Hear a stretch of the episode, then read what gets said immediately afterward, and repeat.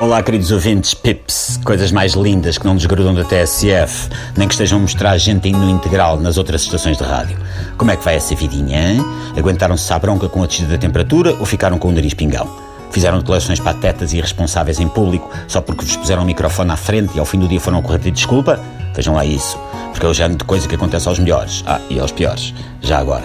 Como os mais atentos já terão percebido, vem isto a propósito do fecho de temporada do Nosso Não É Mal. É verdade, Pips. Até as largas dezenas de profissionais que escrevem, interpretam, sonorizam e põem no ar este copo de três radiofónico necessitam de pôr os putos, a esposa, a tenda, o barbecue, o piruças e a arca com as minis na famel e ir espairecer para o campismo selvagem, nessa barlengas dos pobres que é a cova do vapor.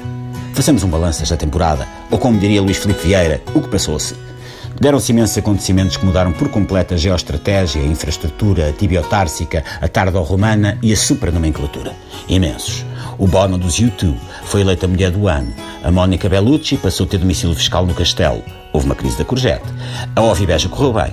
O Donald Trump e o Vladimir Putin passaram a comandar os Estados Unidos numa joint venture, a que os médias chamam de geringonça. O Papa Francisco visitou Portugal a propósito do centenário das aparições, mas não pôde ficar durante o fim de semana porque já não havia vagas na aldeia olímpica de Fátima, a não ser numa dispensa que custava dois vaticanos e meio por noite.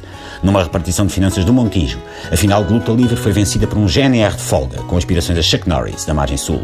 A nova série de Twin Peaks já vai para aí no oitavo episódio, mas o público ainda está a tentar perceber o que se passou no primeiro. Michael Fassbender pediu uma dose de sardinhas com salada de pimentos numa tasca em Alfama, mas a meio da refeição pediu que te fizessem um doggy bag para acabar de comer em casa. O filho da Madonna, treinador do Benfica, sem que para isso fosse preciso a intervenção do general Dr. Armando.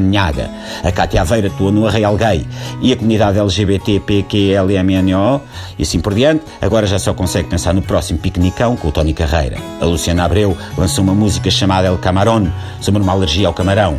O Salvador Sobral inicia uma nova e promissora carreira no âmbito do humor com gases intestinais. E pronto, que eu me recordo, não houve mais nada memorável ou digno de nota. Se se lembrarem de mais algum acontecimento marcante, remetam um e-mail em papel azul de 25 linhas ao Arsénio e ele depois reenvia-me, tá? Belo. Um grande bem-aja, pips, tenham um excelente verão e vamos falando.